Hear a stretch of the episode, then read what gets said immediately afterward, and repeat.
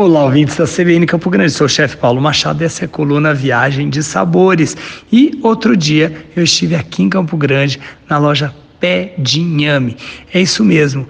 Lá eles fazem coisas muito gostosas. A loja e restaurante fica dentro de uma academia aqui em Campo Grande. E uma das coisas que mais me chamou a atenção foi uma pizza de frango sem farinha é, como é isso, né?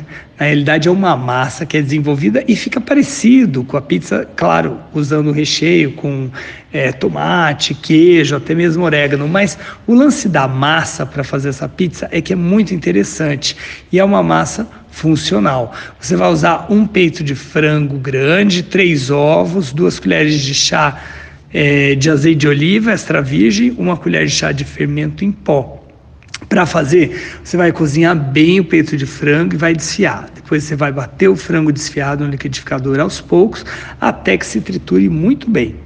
Você vai então colocar o frango triturado em um recipiente e adicionar ovos e azeite. Amasse bem então e adicione o fermento. Coloque em uma forma untada com azeite, espalhando a massa com a espessura que desejar mais fina ou mais grossa.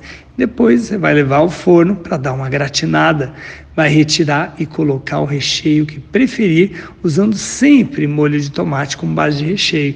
E depois volte ao forno se for necessário.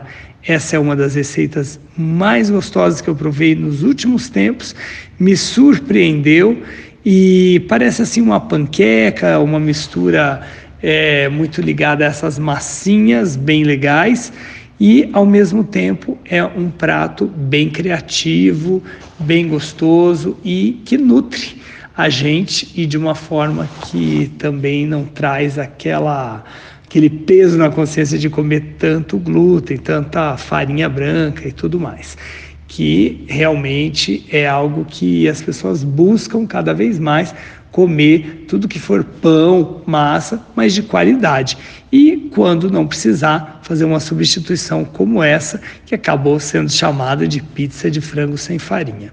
Ah, um detalhe bem interessante, aprendi também lá na loja Pé de Inhame que é possível fazer essa receita com carne seca. Dá para imaginar? Muito legal, né? Fique ligado aqui na coluna Viagem de Sabores, sempre uma novidade para você no mundo gastronômico em Campo Grande, na CBN. Um abraço.